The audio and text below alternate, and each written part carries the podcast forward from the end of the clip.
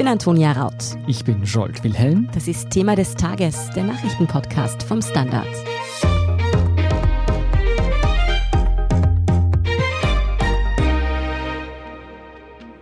Es laufen Ermittlungen gegen den Bundeskanzler Sebastian Kurz, gegen den Finanzminister Gernot Blümel und weitere hochrangige ÖVP-Leute.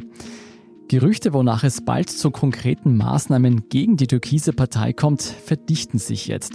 Und zwar so weit, dass sich die ÖVP nun gezwungen sah, öffentlich zu erklären, dass an diesen Gerüchten nichts dran ist.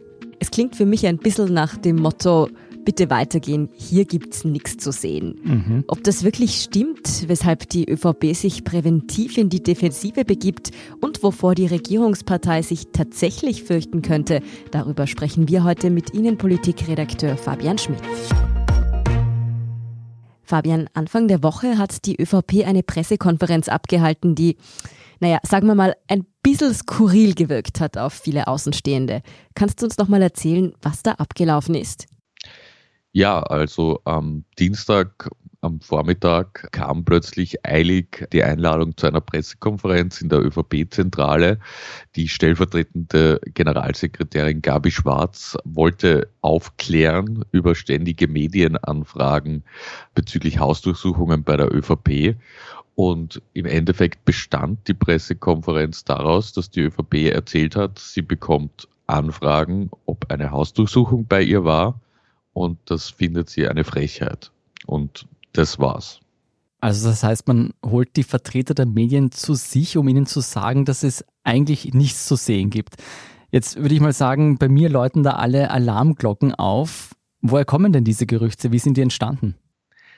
Also da muss man ein bisschen ausholen und vor allem die Aktenlogik begreifen. Es ist ja so, dieser Casinos-Akt ist ein gigantischer Akt. Da sind sehr viele Verfahrensstränge drinnen. Zum Beispiel der Verdacht auf Falschaussage bei Kanzler Kurz, genauso wie der angebliche Postenschacher bei den Casinos, genauso wie die Ermittlungen gegen Finanzminister Gernot Blömel etc.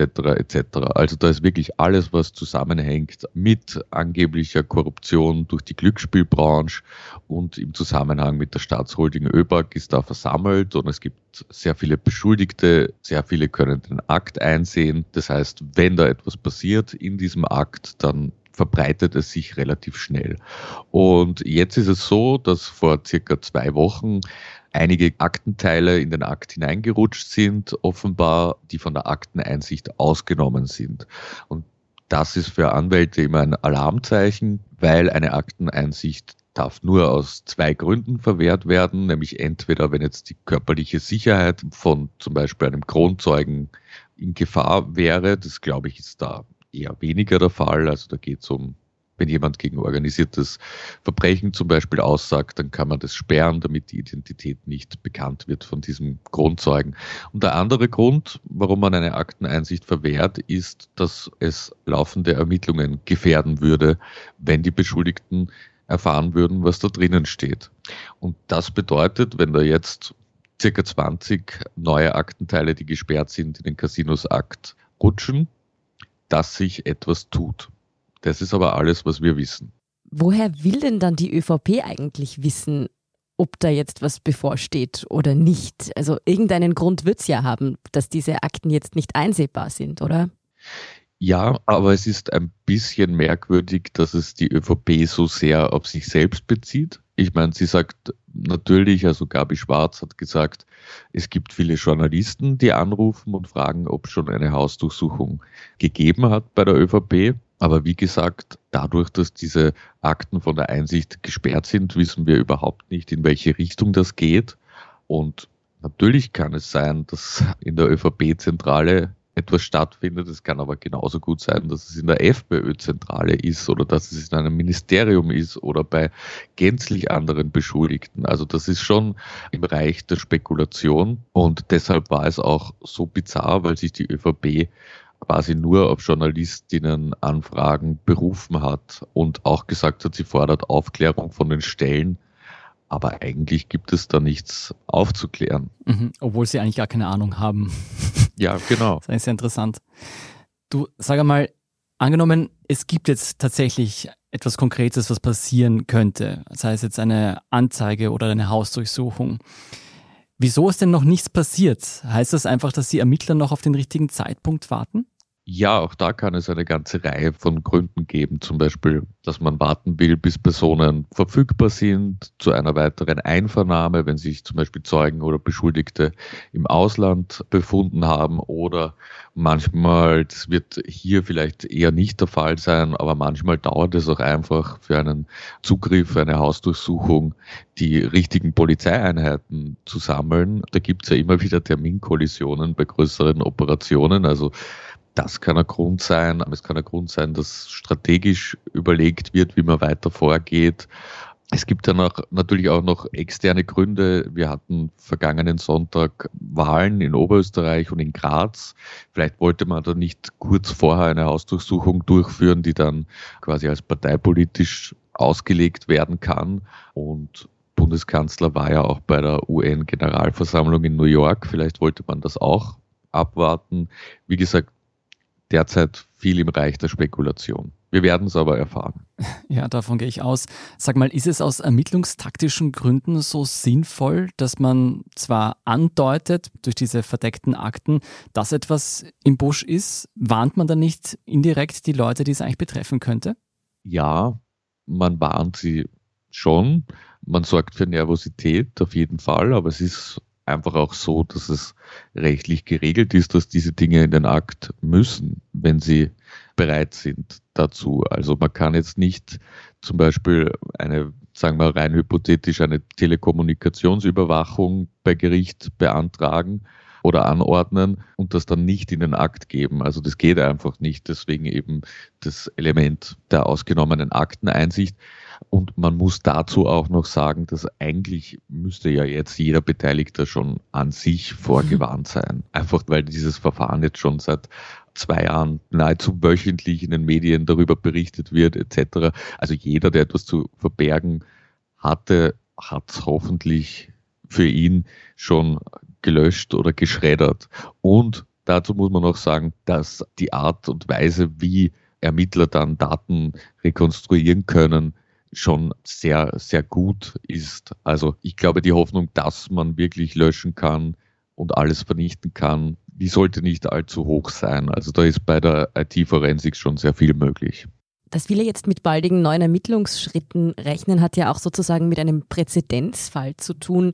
Bevor die Hausdurchsuchung bei Finanzminister Gernot Blümel stattgefunden hat, wurden zwei solche nicht einsehbare Akten dem Akt beigelegt. Nun sind es, soweit ich weiß, über 20.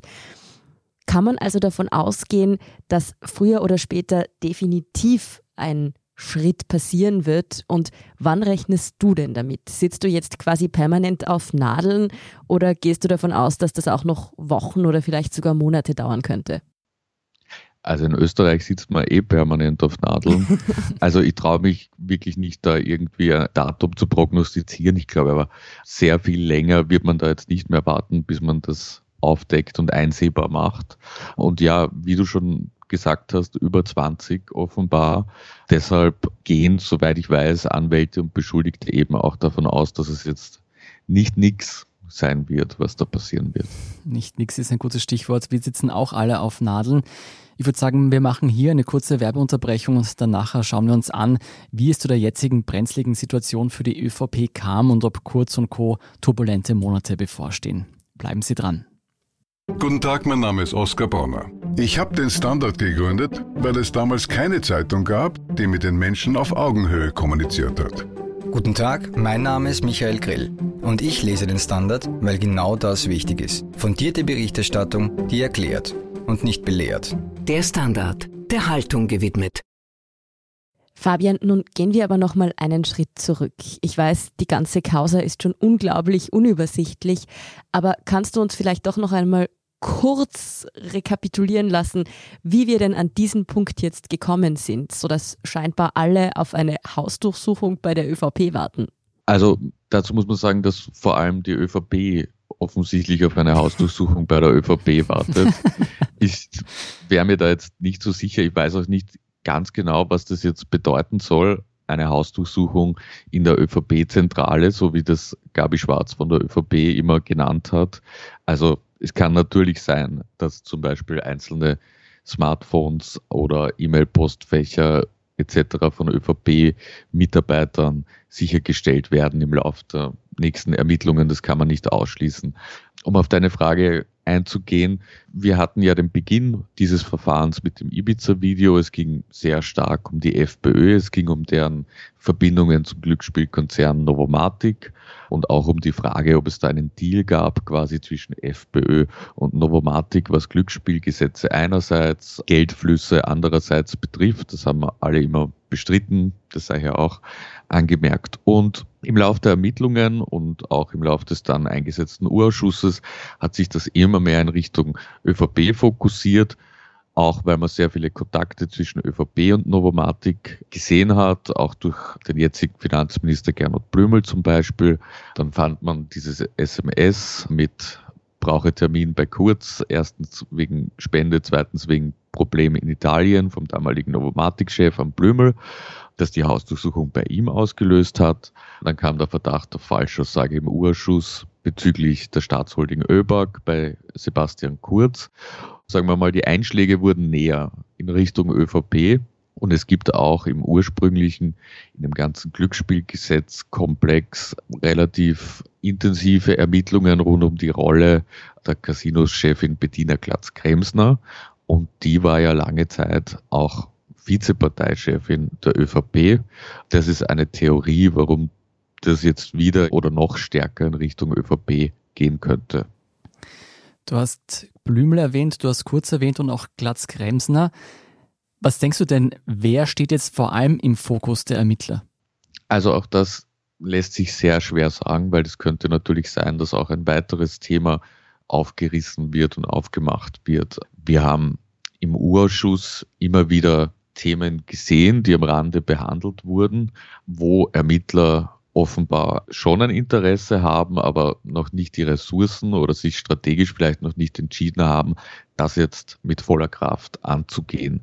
Also da geht es zum Beispiel um eine Reform des Stiftungsrechts in Österreich. Das war ein Fokus, den die Sozialdemokratie im Urschuss immer wieder gesetzt hat. Da ging es quasi um die Frage, ob unter Türkisblau das Stiftungsrecht verändert werden hätte sollen, sodass quasi die Superreichen weniger Steuern hätten zahlen müssen.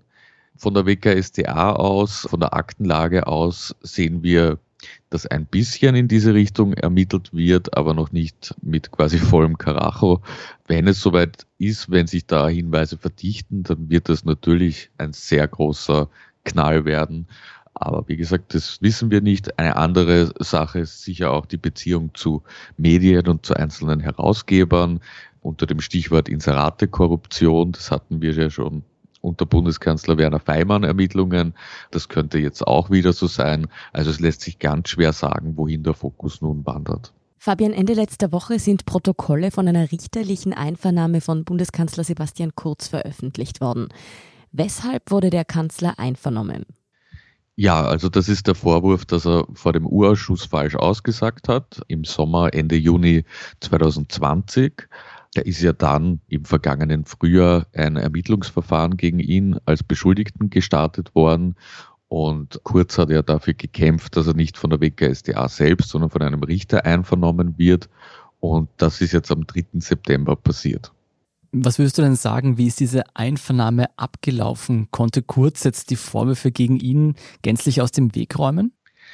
Also es ist sehr schwierig, das zu beurteilen. Ich glaube, in der Form gab es das auch kaum je in Österreich, dass Falschaussage quasi im gesamtpolitischen Kontext zu sehen ist, weil Falschaussage ja meistens wirklich eine klare Falschaussage ist, also dass man jemandem ein falsches Alibi verschafft etc. Hm. Und nicht, dass man jetzt genau prüft, ob wenn der Kanzler sagt, er war eingebunden im Sinne von informiert, ob man dann meint, hatte er faktische Entscheidungsgewalt oder bezog er sich auf die formalen Entscheidungswege etc. etc. Im Grunde geht es einfach darum, dass die WKSDA dem Kanzler vorwirft, dass er im Urausschuss nicht offen und klar die Entstehungsgeschichte der Staatsholding ÖBAG, der Auswahl der Aufsichtsräte und der Bestellung von Thomas Schmidt zum Alleinvorstand gesagt hat, sondern dass er sich halt zurückgezogen hat auf das zum Beispiel, was man eh weiß öffentlich oder dass er Dinge verkürzt dargestellt hat und seine Rolle heruntergespielt hat. Also weniger darauf, dass er jetzt wirklich was Falsches gesagt hat, was glasklar Falsches, sondern einfach, dass er Sachen verschwiegen hat, die ihm bekannt waren. Und das will Kurz eben aus dem Weg räumen, indem er sagt, einerseits alles, was er gesagt hat, war ja richtig, das hat er dann nochmal erklärt. Andererseits, er kriegt so viele SMS, hat so viele Besprechungen und so viele Themengebiete, dass man nicht von ihm erwarten kann, dass er jetzt jedes SMS, das er in der Causa geschrieben hat, Jahre später noch parat hat. Aber ist es kurz bei dieser Einvernahme glaubwürdig rübergekommen? Also das, was man aus diesen Protokollen ablesen kann? Was wirklich glaubwürdig war, war seine Empörung darüber, dass gegen ihn ermittelt wird. Also es war schon erstaunlich zu sehen, wie der Kanzler mit dem Richter spricht, vom anwesenden Staatsanwalt der WKSDA ganz zu schweigen. Also es gab schon immer wieder Ausbrüche. Er war recht gereizt. An und für sich denke ich schon, dass er glaubt, richtig gehandelt zu haben vor dem Urschuss wo dennoch die Frage bleibt, ob das jetzt auch die korrekte Art ist zu handeln. Also ich glaube schon, dass Kurz sich gedacht hat, er sagt so viel, wie er sagen muss und versucht knapp auf die Fragen zu antworten. Und das wird sehr interessant zu sehen, wie das dann das Justizministerium einerseits entscheidet und wenn Anklage erhoben wird, wie das dann bei einem Prozess gelöst wird. Das ist, glaube ich, sehr schwierig. Kommen wir nochmal zurück zu dieser Pressekonferenz von Anfang der Woche, als eben über die noch nicht geschehenen Ereignisse gesprochen wurde. Wie brisant ist die Situation denn derzeit für die ÖVP, dass sie sich so schnell in die Defensive begibt?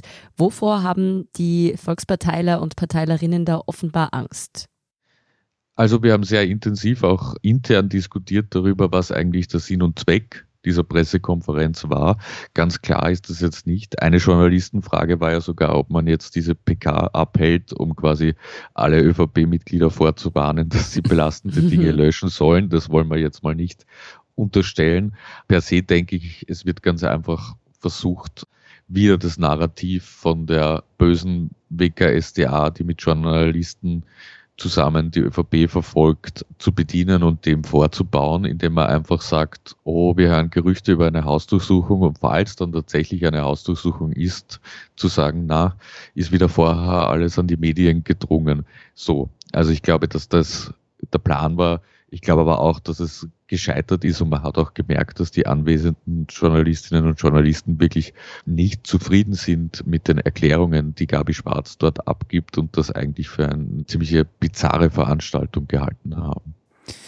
Du, wenn die ÖVP so schnell und so öffentlich in die Defensive rückt, kann ich mir vorstellen, dass bei denen gerade ganz, ganz viele Szenarien im Kopf schwirren, was alles ihnen noch drohen könnte. Kannst du das, soweit es geht, erläutern, was tatsächlich bei diesen Ermittlungsverfahren noch rauskommen könnte? Welche Szenarien sind da möglich? Also ich glaube, das große Problem ist, wenn die Dinge kumulieren, also wenn immer mehr und mehr Sachen angeklagt werden. Also man sieht zum Beispiel Korruptionsdelikte, die jetzt von jemandem, der unbescholten ist, begangen werden, werden meistens jetzt nicht mit schlimmen Urteilen abgehandelt. Also ich glaube derzeit, das muss sich niemand fürchten, dass er in Haft kommt. Es muss sich niemand vor derartigen Sachen fürchten, aber wenn es natürlich immer mehr und mehr und mehr wird, ist einerseits die politische Karriere dann irgendwann zerstört und gleichzeitig könnte es dann schon auch gefährlich werden, wenn da jetzt drei, vier Anklagen sind. Man sieht es zum Beispiel am Strache, der jetzt in erster Instanz eine Bewährungsstrafe ausgefasst hat, die er auch bekämpft bezüglich Korruption. Aber wenn da jetzt noch andere Dinge dazukommen sollten, dann stapelt sich das natürlich und dann kann im Endeffekt sogar eine Haft drohen im allerschlimmsten Fall. Und das heißt, irgendwann verlässt es dann auch vielleicht die Sphäre der politischen Planung und kommt einfach in die tatsächliche biografische Lebensplanung, wenn einem einmal dämmert, dass man am Ende, wenn alles schief geht, in Haft landen könnte, dann kann ich mir vorstellen, dass man schon auch panisch wird. Bislang ist es der ÖVP dennoch durch Message Control und eigentlich ziemlich geschickte Ablenkmanöver, unterstellen manche fast schon, recht gut gelungen, die Vorwürfe gegen sich abzuwenden oder zumindest ganz gut im Griff zu behalten. Droht die Affäre jetzt aus dem Ruder zu laufen? Steht der ÖVP eine turbulente Zeit bevor? Naja, also man kann denselben Trick auch nur ein paar Mal machen und irgendwann hat man dann schon die Systematik durchschaut als letztes Medium vielleicht und denkt sich vielleicht, man sollte dem nicht so einfach auf den Leim gehen. Also Message Control finde ich ja immer ein bisschen einen zwiespältigen Begriff, weil es ja auch professionelle Medienarbeit ein bisschen umfasst. Also es ist ja schon normal, dass die Kanzlerpartei Themen setzt und das ist, glaube ich, in keinem Land der Welt anders diese Ablenkungsmanöver wie diese Pressekonferenz, die werden aber mehr und mehr durchschaut und sehr kritisch gesehen. Und deshalb kann ich mir schon vorstellen, die Grünen als Koalitionspartner werden jetzt auch nicht mitmachen und irgendwelche Gesetze aus dem Hut zaubern oder Skandale inszenieren, um abzulenken. Also der Handlungsspielraum durchaus begrenzt, den die ÖVP jetzt hat. Und turbulente Zeiten, glaube ich, stehen ja nicht bevor, sondern da sind sie schon lange mittendrin und die werden sicher noch eine Weile andauern. Wir werden unser Bestes geben, diese turbulenten Zeiten zu covern. Vielen Dank, Fabian Schmidt, für diese Einschätzung. Danke. Wir sind gleich zurück.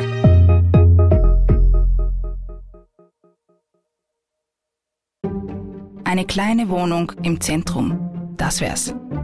Ich will ein richtiges Zuhause für meine Familie. Mein Traum, ein Haus am See. Was auch immer Sie suchen, Sie finden es am besten im Standard. Jetzt Immosuche starten auf Immobilien der Standard.at. Und hier ist, was Sie heute sonst noch wissen müssen. Erstens, am Mittwoch war es schon durchgedrungen, heute Donnerstag ist es dann bestätigt worden. Das österreichweite Öffi-Ticket startet am 26. Oktober. Nun sind auch die Bundesländer Wien, Niederösterreich und das Bogenland mit dabei. Das gab Verkehrsministerin Leonore Gewessler von den Grünen heute gemeinsam mit den drei Landeshauptleuten der betroffenen Länder bekannt. Der Vorverkauf der zuvor als 123-Ticket geplanten Netzkarte startet bereits morgen am 1. Oktober. Bis zum Nationalfeiertag am 26. Oktober kostet das österreichweite Ticket dann 949 Euro statt 1095 Euro. Für alle unter 26 und für Seniorinnen und Senioren sogar nur 821 Euro. Mit den 15% Rabatt kommen sie dann auf 700 Euro für ein Jahr. Zweitens, die Bundeswettbewerbsbehörde hat den österreichischen Baukonzern POR wegen Kartellrechtsvergehen mit einem Bußgeld in der Höhe von 62 Millionen Euro abgestraft. Das ist die höchste Strafzahlung in der Geschichte der Behörde. Auch die POR AG bestätigte den Verfahrensausgang und verpflichtet sich wegen Absprachen in der Bauwirtschaft zur Zahlung der Geldbuße. Drittens, auch in Frankreich ist ein aufsehenerregendes Urteil gefällt worden. Ex-Präsident Nicolas Sarkozy ist am Donnerstag in einem Verfahren wegen illegaler Wahlkampffinanzierung schuldig gesprochen worden. Die Staatsanwaltschaft legte Sarkozy zur Last, die gescheiterte Kampagne für seine Wiederwahl 2012 illegal finanziert zu haben. Die erlaubte Obergrenze von 22,5 Millionen Euro wurde um das Doppelte überschritten. Sarkozy drohten in dem Verfahren bis zu ein Jahr Haft und eine Geldbuße. Das Strafmaß sollte in Kürze bekannt gegeben werden. Die mitangeklagten Kampagnenschmiede wurden schon zuvor alle mit Haftstrafen versehen. Viertens, für Britney Spears ist es ein großer Sieg auf ihrem Weg in ein selbstbestimmtes Leben. Nach 13 Jahren ist der Vater der Sängerin als Vormund für seine Tochter abgesetzt worden. Das Gericht setzte am Mittwoch den Buchhalter John Sable vorübergehend als Vormund für die Finanzen der Sängerin ein. Die Vormundschaftsregelung bleibt zunächst bestehen, die nächste Anhörung soll am 12. November stattfinden. Dann könnte das Gericht über die Aufhebung aller Auflagen entscheiden. Spears Vater Jamie hatte seit 2008 die Vormundschaft für seine Tochter inne, nachdem die Sängerin wegen privater und beruflicher Probleme psychisch zusammengebrochen war. Britney Spears Anwälte sprachen von einer grausamen, toxischen und missbräuchlichen Vormundschaft. Und fünftens, Daniel Craig feiert mit der heutigen Kinopremiere seinen Abschied von James Bond. Vor 14 Jahren hat sich Craig erstmals als 007 auf die Jagd nach Schurken begeben. In No Time to Die geht es zunächst etwas ruhiger an. Bond hat sich da nämlich in Jamaika zur Ruhe gesetzt. Aber dann wird er von seinem alten Freund Felix Leiter kontaktiert, der ihn bittet, einen entführten Wissenschaftler zu retten und stößt dabei auf den Oberbösewicht Lucifer Safin, der von Rami Malik gespielt wird. Hören wir mal kurz rein. His name is Safin. And what does he want? Revenge. Me. When her secret finds its way out, it'll be the death of you. You can imagine why I've come back to play. Klingt so, als würde es wieder zur Sache gehen. Regie führt übrigens erstmals in der Geschichte ein Amerikaner, nämlich Carrie Joy Fukunaga. Acht von zehn Punkte sagt die Plattform IMDb. Klingt zumindest nach einem würdigen Abschied, würde ich sagen. Hm, ich werde ihn mir auf jeden Fall heute schon im Kino ansehen. Die weiteren News zum aktuellen Weltgeschehen finden Sie wie immer auf derstandard.at. Danke fürs Zuhören und all jenen, die uns auf Apple Podcasts oder Spotify folgen, uns eine nette Rezension geschrieben oder eine 5-Sterne-Bewertung hinterlassen haben. Und ein ganz besonders großes Danke geht an all jene, die unsere Arbeit mit einem Standard-Abo oder einem Premium-Abo über Apple Podcasts unterstützen. Das hilft uns nämlich wirklich sehr, also auch gerne allen Freundinnen und Freunden weiterempfehlen. Verbesserungsvorschläge und Themenideen schicken Sie uns am besten an podcast.derstandard.at.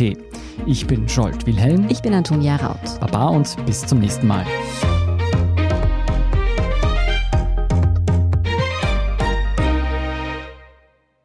Guten Tag, mein Name ist Oskar Bonner. Ein Job, den man machen muss, ist ein Beruf.